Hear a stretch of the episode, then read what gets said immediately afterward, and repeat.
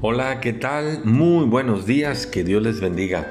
Estamos meditando en el segundo libro de Samuel, ya estamos en el capítulo número 15, un capítulo que nos describe la conspiración de Absalón contra su padre, el rey David.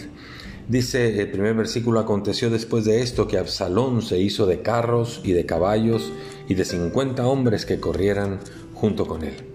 Versículo 2, si se levantaba Absalón de mañana, se ponía a un lado del camino junto a la puerta de la ciudad de Jerusalén, y a cualquiera que tenía pleito y venía al rey a juicio, Absalón lo llamaba y le decía, ¿de qué ciudad eres? Y él respondía, pues soy de tal tribu de Israel.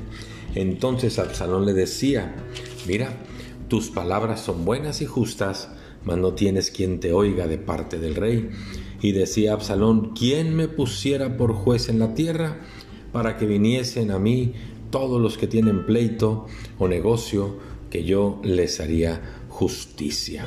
Luego dice el versículo 6, de esta manera hacía con todos los israelitas que venían al rey a juicio, y así, nótelo usted, robaba Absalón el corazón de los de Israel.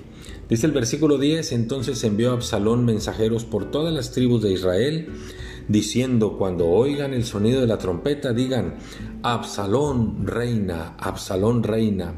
Dice el versículo 13, y un mensajero vino a David diciendo, el corazón de todo Israel se va tras Absalón.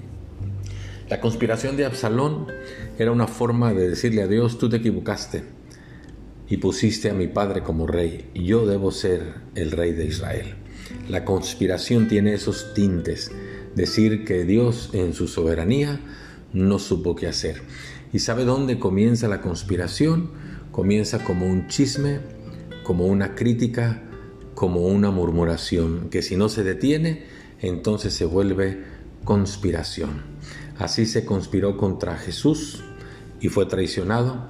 Así se conspiró contra los discípulos y fueron expatriados, fueron perseguidos Así se conspiró contra Pablo y pensaron en matarlo y en acecharlo.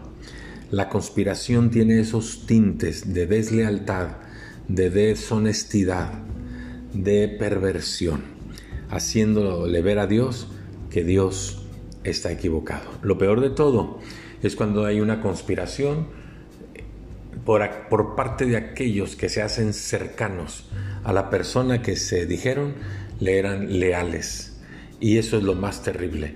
La conspiración regularmente termina teniendo tintes de traición. Cuidemos esto de murmurar, criticar y chismear. Tengamos mucho cuidado, pues es una forma de decirle a Dios, tú te equivocaste y ahora yo voy a arreglar las cosas. Eso es lo que quiso hacer Absalón. Muchas gracias, que Dios le bendiga. Hasta pronto.